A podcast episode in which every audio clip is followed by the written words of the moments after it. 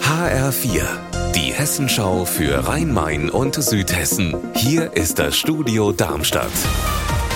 Mit Sascha Lapp, hallo. Das Frankfurter Museumsuferfest war ein voller Erfolg, sagen die Veranstalter. 1,2 Millionen Besucher wurden gezählt und das trotz des sehr wechselhaften Wetters. Insgesamt sei man zufrieden, größere Zwischenfälle gab es auch nicht. 32 Museen hatten länger geöffnet, 400 Stände wurden auf der Festmeile gezählt. Ja, und für ein besonderes Highlight sorgte die Frankfurter Feuerwehr, die mit ihrem Löschboot eine spontane und überraschende Wassershow bot.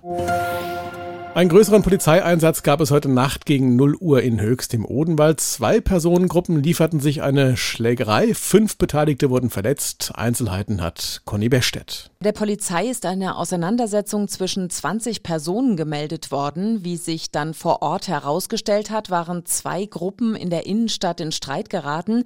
Erst verbal, dann sind die Kontrahenten aber aufeinander losgegangen. Warum? Das ist noch nicht endgültig geklärt.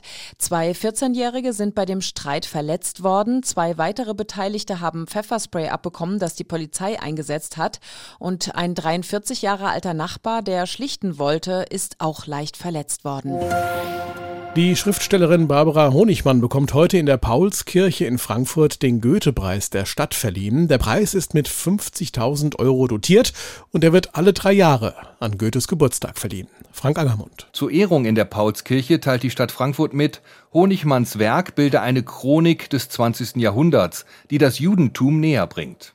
Ihre autobiografischen Romane handeln von Schicksalen und enttäuschten Hoffnungen auf eine bessere und gerechtere Welt in der Nachkriegszeit. Die 74-jährige Honigmann lebte bis zu ihrer Ausreise 1984 in der DDR.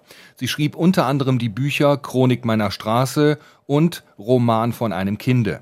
Der Goethe-Preis wird seit 1927 verliehen. Zu den Preisträgern zählen unter anderem Sigmund Freud, Hermann Hesse und Thomas Mann. Unser Wetter in Rhein-Main und Südhessen. Ja, und der Sommer, der verabschiedet sich so ganz langsam, habe ich zumindest das Gefühl. Freitag ist ja meteorologischer Herbstanfang. Heute ist es bedeckt, es ist bewölkt. Das Thermometer steigt auf 17 Grad in Waldmichelbach und 19 in Trebur. Ihr Wetter und alles, was bei Ihnen passiert, zuverlässig in der Hessenschau für Ihre Region und auf hessenschau.de.